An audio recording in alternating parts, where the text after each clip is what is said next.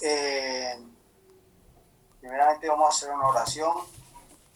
Eh, le pediría Oscar, puede ser una oración para que el Señor me ayude y permita que todo lo que hablemos sea para edificación de nuestras vidas. Perdón, ¿para? La edificación. Vale. Sí, bendito Dios y Padre Celestial. Te quiero dar primeramente gracias por los que estamos aquí reunidos en tu nombre, Señor, que tú abras nuestros corazones y abras el entendimiento de nuestro interior para poder recibir la palabra que nuestro hermano Marcelo va a darnos hoy, Señor, el cual seguramente, Señor, tú has estado con él durante esta semana, Señor, poniendo el mensaje en su corazón para que hoy nos lo pueda transmitir directamente desde el cielo a través de su boca hacia todos nosotros, Padre. Te pido, Padre, que podamos recibir este mensaje que tú pondrás a través de nuestro hermano, al cual te pido que bendigas mucho, Señor, y lo podamos poner en práctica esta semana y que nos edifique, que nos bendiga, que nos sea de guía para nuestro camino, Señor, y que también pueda ser un reto para nuestras vidas, para poder cambiar cosas, Señor, que seguramente no sabemos y las estamos haciendo mal, y que podamos entender, Padre, para poderlas rectificar y acercarnos cada día paso a paso más hacia, hacia ti, Señor, y poder estar en mejor comunión contigo, Señor. Te pido que bendigas a cada uno de los que estamos aquí, el culto de hoy, el mensaje, y en el nombre de Jesús. Amén. Amén. Amén. Bueno, mis hermanos, que el Señor me ayude porque realmente este mensaje tiene un montón de bestias, osos, parecía cuando estaba leyendo esto, parecía que estaba en un zoológico. Y bestias enjauladas, y esto realmente nos pone a nosotros a pensar muchas cosas. Dice Apocalipsis 13, eh, versículo 1. Me paré sobre la arena del mar y vi subir del mar una bestia que tenía siete cabezas, diez cuernos, y en sus cuernos diademas, y sobre sus cabezas un hombre blasfemo. Y la bestia que vi era semejante a un leopardo, en sus pies como de oso, y su boca de león. Y el dragón le dio su poder y su trono y grande autoridad. Entonces, ¿qué podemos nosotros ver aquí? Que esto el, este dragón, que es el que vimos en el capítulo 12, el capítulo 12, el 12.9, dice, y fue aplastado fuera el dragón, la serpiente antigua, que fue llamado Diablo y Satanás, el cual engaña al mundo entero y fue arrojado a la tierra y sus ángeles fueron arrojados con él. Entonces, vemos que la simbología aquí que habla de, de animales, el dragón representa a Satanás. Entonces, así como nosotros tenemos una hermosa Trinidad, que es el Padre que nos da por amor a su Hijo y su Hijo que nos ha dejado a su Espíritu para que podamos nosotros seguir guiados hasta el fin. Entonces, ¿qué podemos ver? Que también hay una Trinidad satánica. Una Trinidad satánica la cual está liderada por el dragón que es Satanás. La que está secundada por el anticristo, ¿El anticristo quién es? El anticristo es un sistema. El último imperio satánico mundial será inseparable del hombre, poseído por Satanás que lo lidera. Y el siguiente, el otro es el falso profeta. ¿El falso profeta quién es? El falso profeta es el que promueve el poder del anticristo y convence al mundo que lo adoraran solo como a Dios. Debe ser adorado esta bestia. Será prepotente, más persuasivo que la religión satánica. El falso profeta será enviado y controlado por un demonio poderoso y este puede implicar que el falso profeta presente a alguien como una persona más útil, acogedor que el anticristo. Esa es la trinidad satánica que hay. El dragón, el anticristo y el falso profeta, que es los que están antecediendo actualmente en este tiempo. Entonces, vamos a ver quién es la primera bestia. La primera bestia es la que dice en Apocalipsis 11:7. Cuando haya acabado su testimonio, la bestia que sube del abismo hará guerra contra ellos y los vencerá y los matará.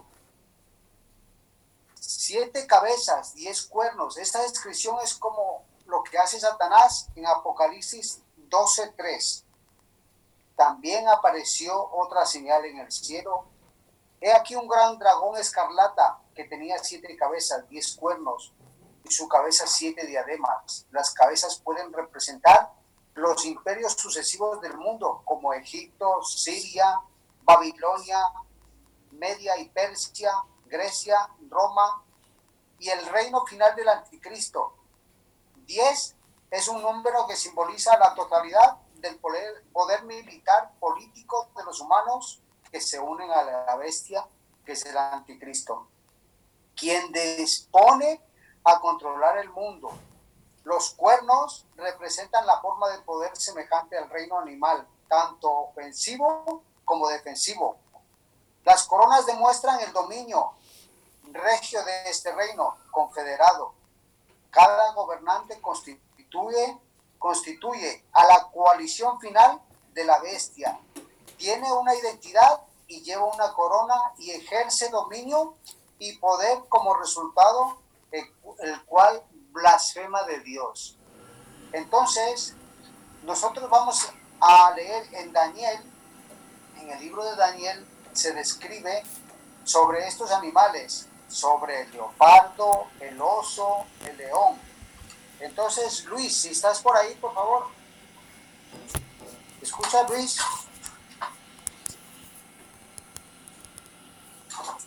No está. Miguel Ángel, por favor.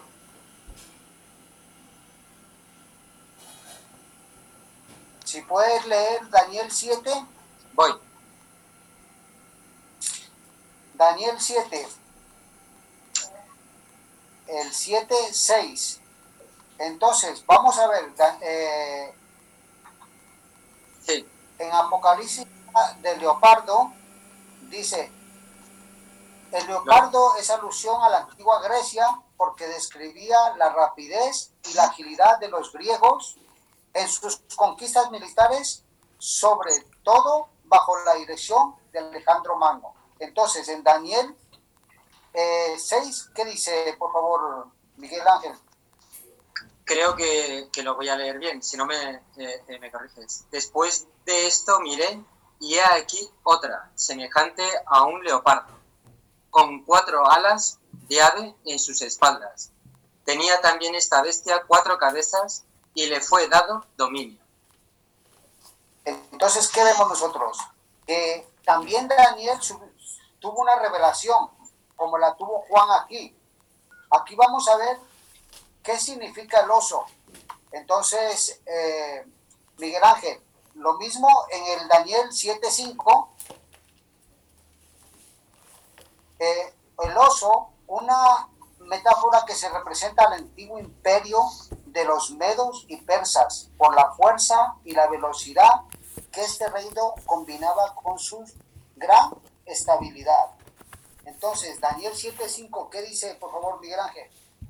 Y he aquí otra segunda bestia, semejante a un otro, la cual se alzaba de un costado más que del otro, y tenía en su boca tres costillas entre los dientes, y le fue dicho así, levántate, devora mucha carne. Mire, cómo representa lo que, lo que veía Daniel, también eran reinos que también eran levantados para poder llevar el propósito que Dios tenía. Entonces, aquí hay otro animal que dice el león.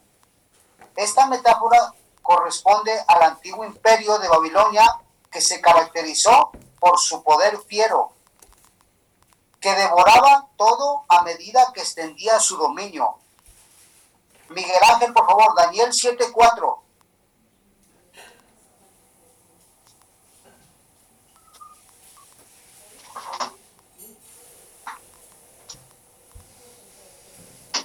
¿Lo tiene? Se fue. Bueno. Entonces, Daniel Sigo. La primera era como león y tenía alas de águila. Yo estaba mirando hasta que sus alas fueron arrancadas y fue levantada del suelo y se puso en y esta sobre los pies a manera de hombre y, de, y le fue dado corazón de hombre. Entonces, ¿qué podemos ver nosotros? Que esta primera bestia, descripción de Apocalipsis, que tenía diez cuernos, ¿no? Tenía siete cabezas, diez cuernos y, diez diademas. Esto significa a, a estados, reinos. Esto es lo que significa lo que tiene el anticristo, el sistema. Actualmente, ¿qué podemos ver nosotros? Que el sistema está siendo liderado por el anticristo. Vemos claramente y no podemos eh, cortarnos al decir que la Iglesia Católica es el primer anticristo que hay porque desvirtúan muchas cosas de la palabra de Dios y apoyan muchas ideologías humanas como es el aborto, el feminismo, eso es el sistema, eso es el anticristo que actualmente está moviendo. Esa es la, bestia, la primera bestia. Ahora vemos, ¿cuál es la segunda bestia? La segunda bestia en Apocalipsis 13:11 dice, y después vi otra bestia que subía de la tierra y tenía dos cuernos semejantes a las de un cordero, pero hablaba como dragón entonces, este último falso profeta que promueve el poder del anticristo y convence al mundo para que lo, adoraran como a Dios solo. Debe ser adorado esta bestia, será prepotente, más persuasivo de la religión satánica. El falso profeta será enviado y controlado por un demonio poderoso y este puede implicar que el falso profeta se presente como alguien como una persona más útil, acogedor que el anticristo. Dos cuernos semejantes a los de un cordero. Esto describe la debilidad relativa del falso profeta en comparación al anticristo. ¿El anticristo quién era? Un sistema despoderoso liderado por muchos gobiernos, estados y sistemas que hay en este mundo que gobiernan. Quien tiene diez cuernos, un cordero solo tiene dos protuberancias pequeñas en su cabeza, lo cual lo hace inferior a la bestia de diez cuernos. Semejante a un cordero, la imagen de un cordero también implica que el falso profeta será un Cristo falso que enmascarará como un cordero verdadero. A diferencia del anticristo, el falso profeta no vendrá como un animal destructor, homicida, sino como un líder que parece amable y confiable. Hablaba como dragón. El falso profeta será el vocero de Satanás y su mensaje será como el dragón o Satanás, quien es la fuente de toda religión falsa. El 12 dice, Apocalipsis 13:12 dice, ejerce toda autoridad de la primera bestia el falso profeta ejercía la misma clase de poder satánico que el anticristo porque recibe el poder mismo de la fuente, también gozará de influencia y reputación a escala mundial como obrador de milagros y demagogo. Entonces, ¿qué podemos ver aquí? Que así como nosotros tenemos una Santa Trinidad, aquí hay una Trinidad demoníaca donde está liderado por el dragón que es Satanás, por la primera bestia que es el anticristo, el sistema, lo que está moviendo este mundo a que nosotros miremos la mirada hacia otro lado. No miremos hacia la palabra de Dios, sino miremos a lo que el anticristo está promoviendo a través de tantas cosas que hace que la familia se destruya, como es la aprobación de muchos matrimonios que no son normales según la palabra de Dios. Entonces, nosotros podemos ver que hay muchas cosas que en el mundo van a hacer que parezcan, que sean agradables a nuestras vidas, pero en realidad están disfrazadas por el falso profeta diciéndonos que nos conviene, que nos favorece. Cuando estamos viendo ahora este problema que tenemos sobre esta enfermedad que hay, el COVID, esto hace que nosotros pensemos, el mundo ha aplicado esto para nosotros eh, vivir sujetos a ellos. Pues no, la palabra de Dios nos muestra a nosotros que todo tiene un propósito. Esta situación que estamos viviendo ahora no es solamente para hacernos mirar a la gloria de Dios donde viene nuestro socorro. ¿De dónde viene nuestro socorro? Solamente del Señor. Si nosotros vemos eh, Apocalipsis 13, 16, dice, el anticristo, el 13, 16 dice, y hacía que todos, pequeños y grandes, ricos, pobres, libres y esclavos, se le pusiesen una marca en la mano derecha o en la frente. Entonces, el anticristo, como, como un requisito obligatorio, es marcar a la gente con el número 666, que es el número esencial de un hombre. El número 6 está ajustado por debajo del número perfecto de Dios que es el 7, por lo cual el 6 representa la imperfección humana. El anticristo será el humano más poderoso del mundo que habrá conocido, pero no dejará de ser un hombre o un 6, la expresión máxima del poder humano y demoníaco es el 6, porque no es perfecto como el de Dios, el 7.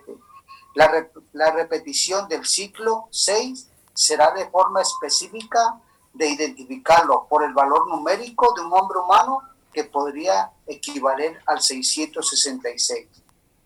Pero ¿qué podemos ver nosotros aquí? Que en Apocalipsis 9:4 dice, y se les mandó que no dañasen la hierba de la tierra, ni cosa verde alguna, ni árbol alguno, sino solamente a los hombres que no tuviesen el celio de Dios en sus frentes. Segunda de Corintios habla claramente de que, segunda de Corintios 1, 21 y 22 dice, y el que nos confirma con vosotros en Cristo, y el que nos ungió es Dios, el cual también nos ha sellado y nos ha dado las arras del Espíritu en nuestros corazones. Esto nos muestra que podíamos ponernos la marca humana o ponernos el chip, pero nosotros ya hemos sido sellados a través del Espíritu Santo. Pero podemos darnos cuenta que no hay ningún ser humano autónomo. O eres de Dios o eres de Satanás. Entonces, ¿qué vemos?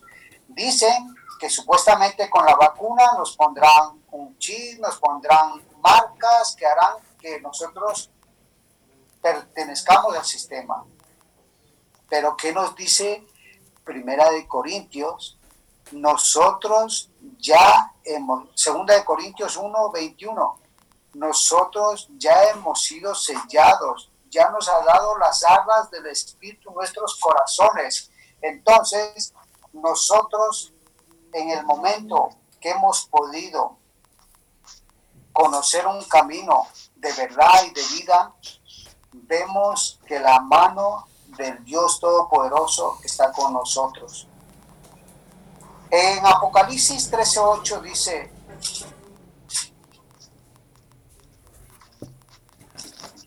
y le adoraron todos los moradores de la tierra, cuyos nombres no estaban escritos en la vida, en el libro de la vida del Cordero, que fue inmolado desde el principio del mundo. ¿Qué podemos ver aquí nosotros? Que el soberano Dios a sus hijos, a los que ha sellado, no los va a dejar abandonados. Y le adoraron todos los moradores de la tierra cuyos nombres no estaban escritos en el libro de la vida del Cordero, que fue inmolado desde el principio del mundo. Entonces, el libro de la vida y el cordero que fue inmolado, ¿qué dice? Compara la salvación de Dios. Ha escogido en cumplimiento de un plan externo desde el principio del mundo, de acuerdo con el propósito divino eterno. La elección antes de la creación, la muerte de Cristo sella para siempre la redención de los elegidos para, para siempre. El anticristo nunca puede quitar la salvación de sus elegidos. El registro eterno de los elegidos jamás será alterado, ni tampoco los que sean salvos durante el reinado del anticristo. El 13.19, el 13.9 y el 10, un llamado a los creyentes para que acepten la persecución del anticristo con perseverancia y paciencia. Dios ha elegido a algunos creyentes para que sean encarcelados, ejecutados, los cuales no deben, los cuales no deben resistir, sino aceptar con paciencia este sufrimiento como Dios lo ordena. Este problema del COVID si viene a nosotros, si viene a nuestras familias, ahora ya estamos viendo nosotros que está afectando a nuestras familias, pero lo que decía el pastor ahora en su testimonio, nosotros sabemos en quién confiamos, de quién somos nosotros. Nuestro testimonio no es ver por qué eh, el virus está atacando, sino de que nosotros somos de Cristo y tenemos paciencia para soportar estas situaciones. Por eso, en Apocalipsis, cuando el, el Señor le muestra a Pablo, eh, le muestra a Juan el mensaje para las siete iglesias, es muy claro, es muy claro al decir, en Apocalipsis 2.7 dice, el que tiene oído, oiga lo que el Espíritu dice a las iglesias. Al que venciere le daré de comer del árbol de la vida, el cual está en medio del paraíso de Dios. Ojo con esto. Estas son las promesas que a nosotros nos deben mover, las que nos deben hacer entender que somos sellados porque tenemos una venda quitada y un oído espiritual abierto para entender lo que dice el 11. El que tiene oído oiga lo que el Espíritu dice a las iglesias, el que venciere no sufrirá daño en la segunda muerte. El 17, el 2.17 dice, el que tiene oído, oiga, oiga lo que el Espíritu dice a las iglesias, al que venciere le daré de comer del maná escondido y le daré una piedrecita blanca y en la piedrecita escrito un nombre el cual ninguno conoce sino al quien lo recibe. Y el 29 dice, el que tiene oído, oiga lo que dice el Espíritu, dice a las iglesias. Entonces, aquí viene una pregunta. ¿Cómo puede la iglesia equipar a los cristianos a hacer frente a esta persecución con valentía, esperanza y amor? Simplemente predicándoles, continuamente hablándoles del amor de Dios que de tal manera ha a su Hijo para que todo quien Él cree tenga vida eterna y no se pierda. ¿Sufriremos situaciones difíciles? Sí. ¿Sufriremos persecuciones? Sí. Desde los primeros siglos empezaron. En los coliseos romanos llevaban a los cristianos a ser devorados por las fieras. Y esa fe de esos cristianos que morían cantando en vez de que terminaran los cristianos, crecía más la fe porque veían las personas morir cantando. El emperador Constantino era un hombre que mataba cristianos, pero en vez de acabarlos, veía que crecían más porque morían en su fe. ¿Qué pasó? Él supuestamente recibió una revelación y empezó a seguir a Cristo. Empezó la Iglesia Católica a través del emperador Constantino, él nombrando a los papas y haciendo las liturgias como él le parecía. Ese es los dogmas que tiene la Iglesia Católica. Entonces, nosotros qué podemos ver que, que aquí en la palabra de Dios nos muestra que si nosotros tenemos una, una preciosa Trinidad, donde el Hijo nos enseña a nosotros a orar al Padre, sabiendo que a través de su Hijo nosotros tenemos la esperanza de que el Espíritu Santo esté con nosotros todos los días de nuestra vida.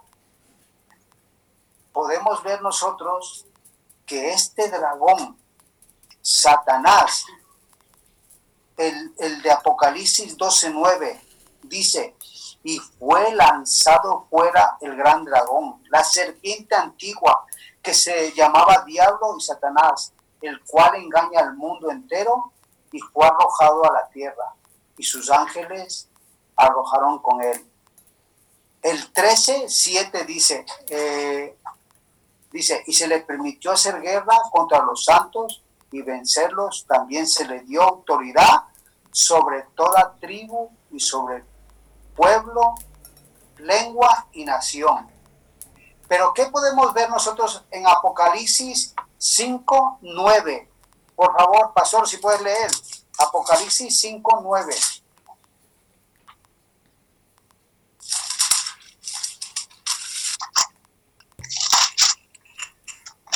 de Apocalipsis dice, y cantaban un nuevo cántico, diciendo, digno eres de tomar el libro y de abrir los sus sellos, porque tú fuiste inmolado, y con tu sangre nos has redimido para Dios, y todo linaje y lengua y pueblo, de todo linaje, lengua y pueblo y nación. Entonces, ¿qué vemos aquí? ¿Quién fue el digno? Jesucristo fue el digno de abrir estos sellos para darle autoridad para que todo linaje lengua y pueblo y nación pueda adorarlo. Pero como el diablo es un imitador de Dios, en Apocalipsis, en Apocalipsis 13:7 dice, y se le permitió, mira, hacer guerra contra los santos y vencerlos. También se le dio autoridad sobre toda tribu, pueblo, lengua y nación. ¿Y todo eso quién? ¿Quién le dio autoridad? el Dios soberano.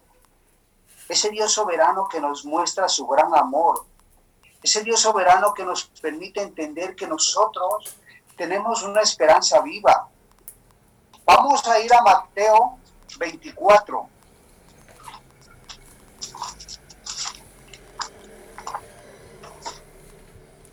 Mateo 24.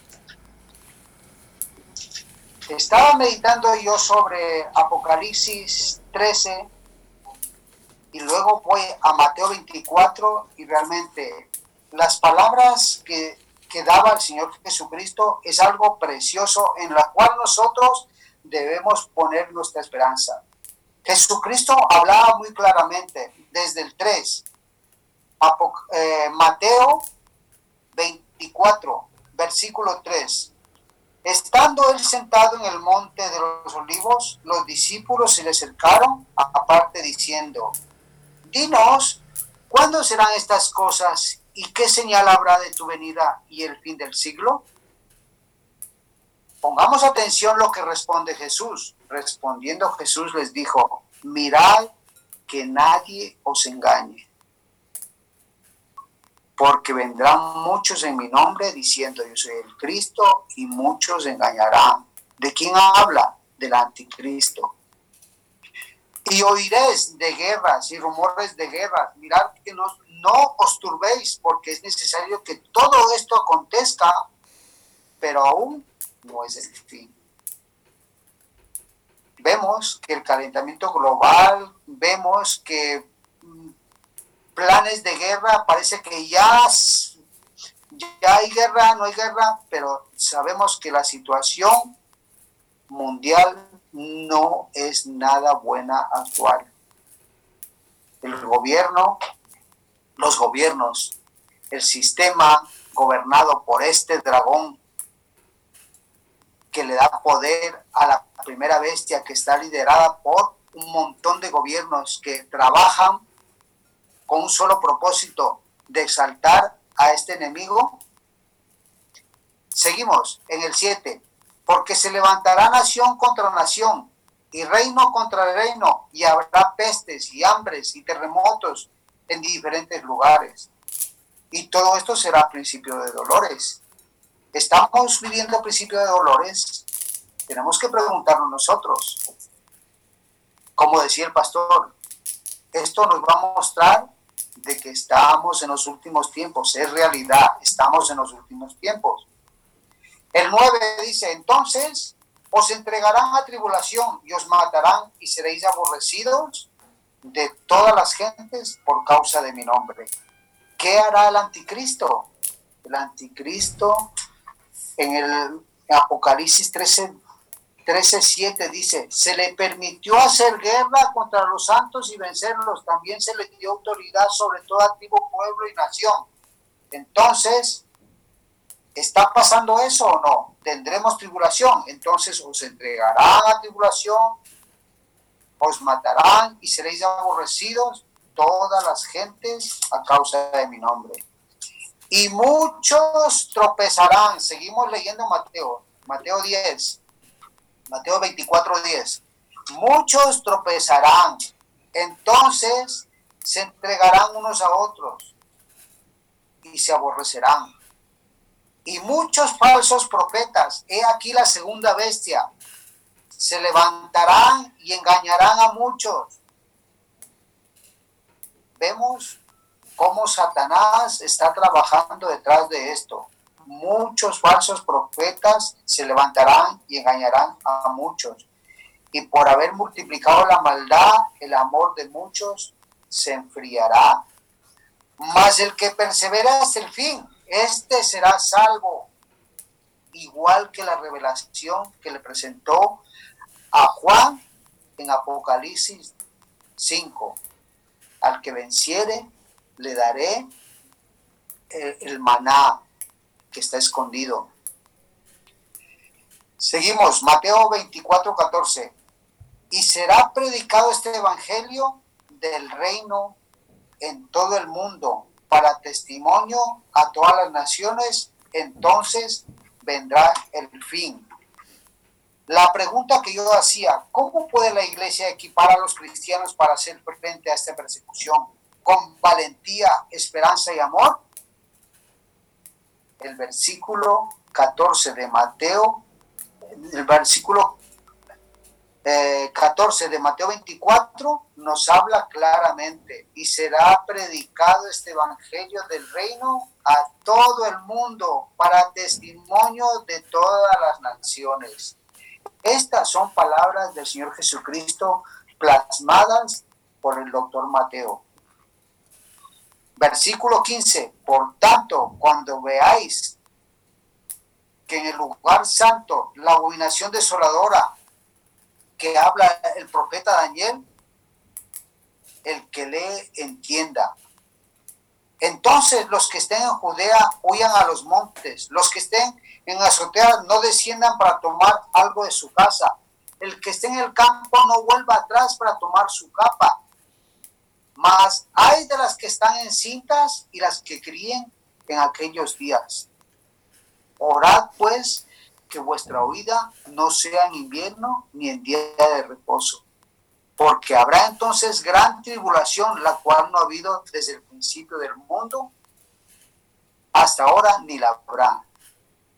Y si aquellos días no fuesen acortados, nadie será salvo, más por causa de los escogidos. Aquellos días serán cortados, los días de la tribulación serán acortados a causa de los escogidos.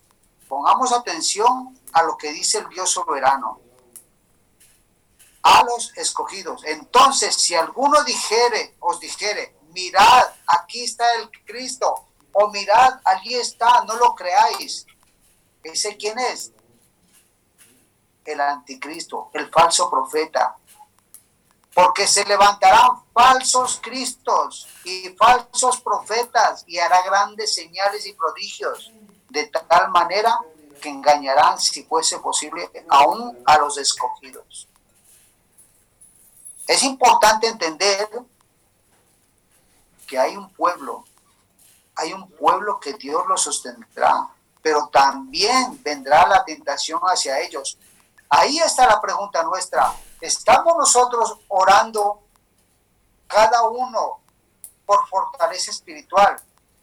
Yo necesito que todos ustedes me tengan en oración por fortaleza espiritual, como así lo hacemos todos los varones, orar los unos por los otros, porque necesitamos fortalecernos espiritualmente para que nada nos haga a nosotros desmayar, dudar. El Evangelio es el único motivo que nos levanta a nosotros para cada día estar escudriñando estas palabras. Seguimos en el 25. Ya os he dicho antes, así que os dijeren, mirad, está en el desierto, no salgáis, o mirad, está en los aposentos, no creáis, porque como el relámpago que sale del oriente se muestra hacia el occidente, así será también la venida del Hijo del Hombre. Qué precioso cuando veamos nosotros los escogidos de Dios, los sellados por Él, veamos la venida del Hijo del Hombre. Porque donde quiera que estuviere el cuerpo muerte, allí se juntarán las águilas. E inmediatamente después de la tribulación de aquellos días, el sol se oscurecerá, la luna no dará su resplandor y las estrellas caerán del cielo y las potencias del cielo serán conmovidas. Entonces aparecerá la señal del Hijo del Hombre en el cielo. Entonces lamentarán todas las tribus de la tierra y verán al Hijo del Hombre viniendo sobre las nubes del cielo con poder y gloria. Esa es nuestra gran esperanza. Ese es de verdad nuestro gran anhelo. Un día ver cómo dice en Apocalipsis 1.7. Vamos a leer Apocalipsis 1.7. Susan, si puede leer, por favor.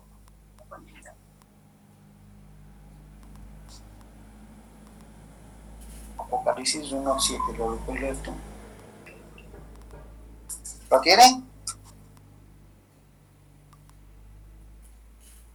¿Aló?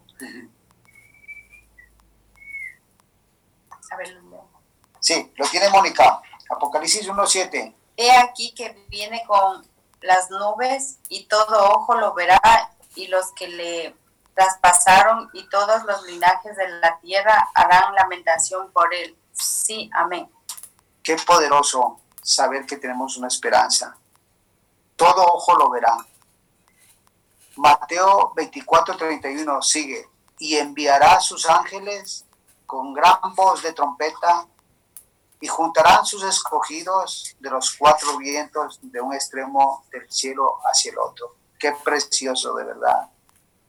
Enviará sus ángeles con gran voz de trompeta y juntarán sus escogidos de los cuatro vientos de todo sitio, desde un extremo del cielo hasta otro. De la higuera aprended la parábola, cuando ya la rama está tierna y brotan las hojas, sabéis que el verano se acerca. Así también vosotros, cuando veáis todas estas cosas, conoced que está cerca a las puertas. Estamos en tiempos finales. Todo lo que está pasando simplemente es porque Dios lo permite así para probar a sus escogidos de cierto os digo que no pasará esta generación hasta que todo esto acontezca. El cielo y la tierra pasarán, pero mis palabras no pasarán.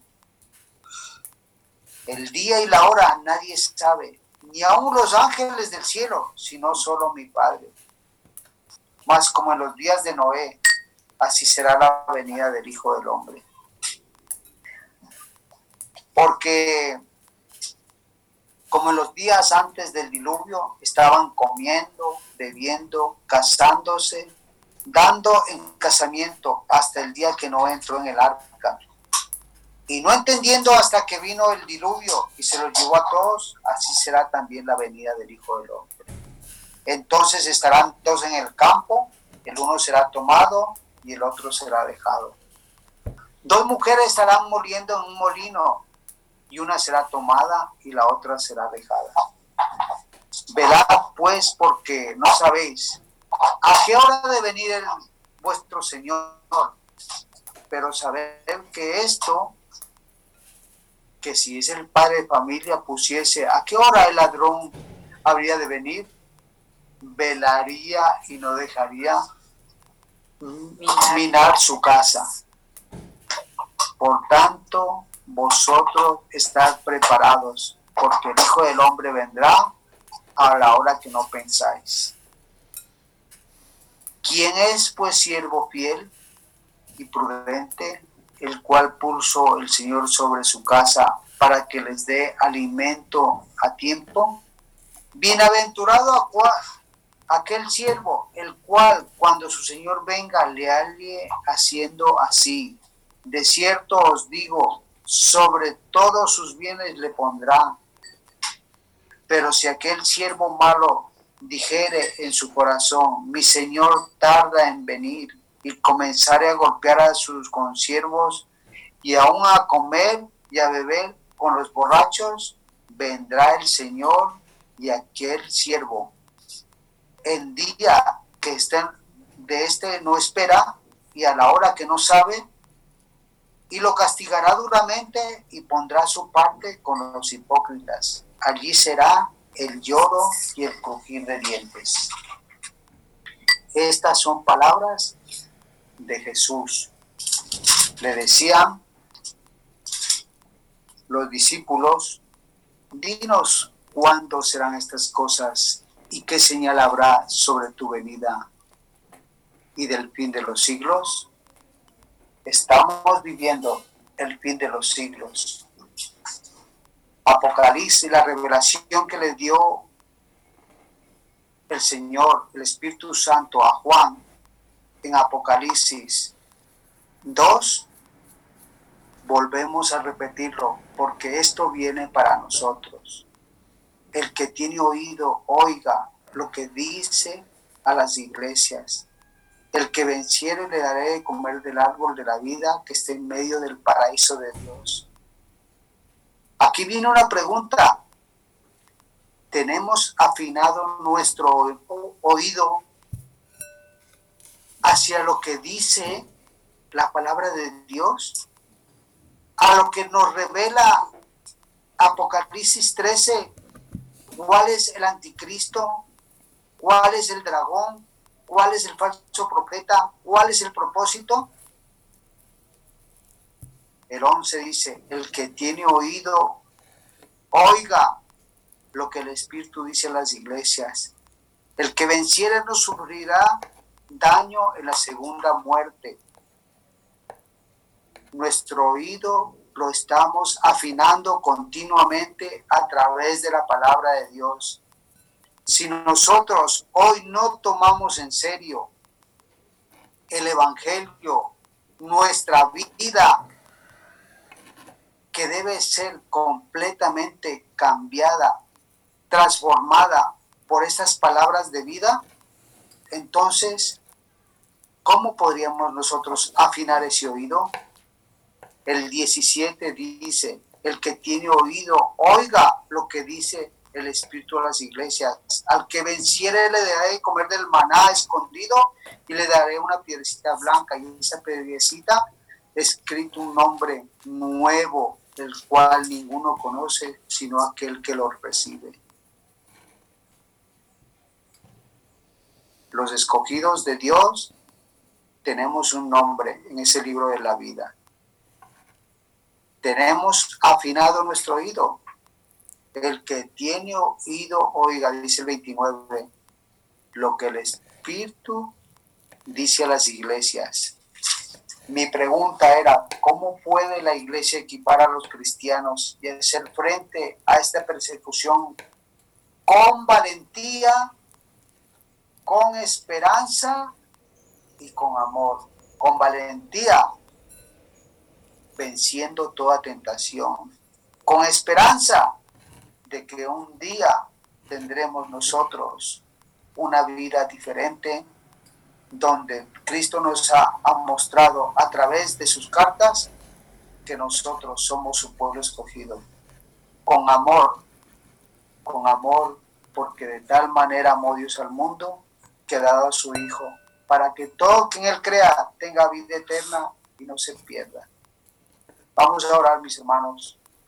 Bendito y misericordioso Padre, gracias te damos, Señor, porque realmente eres tú, misericordioso Señor, el que nos permite entender y conocer, Señor, que solo tu palabra, que es viva y eficaz, solo tu palabra es la única que es una lámpara a nuestros pies, la que nos conduce continuamente, Señor, hacia ti. Padre de la gloria, yo de manera especial yo te clamo, te imploro, te suplico, Señor, por todos los cabezas de familia, todos los varones de nuestra iglesia, seas tú, Señor, edificándolos cada día, fortaleciéndolos espiritualmente, Señor, para que cada día tengan, Señor, la esperanza en ti, Señor, tengan la valentía y el amor por sus familias para conducirlos y guiarlos hacia ti, Padre misericordioso Señor, esta palabra que tú nos has dado hoy solamente viene de ti. Esta palabra nos mueve a una esperanza viva de que nosotros no estamos solos, que tú estás con nosotros, que tú nos tienes como esos árboles plantados junto a esas corrientes de agua viva, que es tu Santo Espíritu, que es el que nos está guiando a nosotros y a nuestras familias. Amado Señor, yo de manera especial te imploro por la iglesia Nueva Vida, Padre. Ayúdanos, Señor. Ayúdanos a caminar conforme tu palabra. Ayúdanos, Señor, a que podamos nosotros ser cada día diligentes, Señor. Primeramente buscando el reino de Dios y su justicia. Y sabemos que todo vendrá por añadidura, Señor. Gracias, Padre, porque tus promesas son grandes.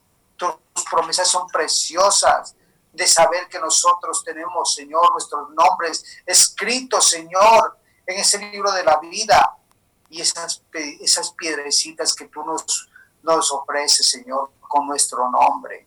Que el día que estemos delante de tu presencia recibiremos ese nuevo nombre que tendremos, Padre. Gracias, amado Señor, por esta mañana tan preciosa, donde sabemos que los que estamos hemos podido recibir este mensaje que tú tienes para tu iglesia, Padre, para edificar y construir nuestra vida espiritual, porque somos eternos, Padre. Queremos que el día que estemos delante de tu presencia, nos digas, bien, siervo fiel. Gracias, Padre. Gracias por darnos este regalo que es a tu Hijo, la gracia derramada a través de ese sacrificio y ser libres por la sangre de tu Hijo. En el nombre de Jesús. Amén. Amén.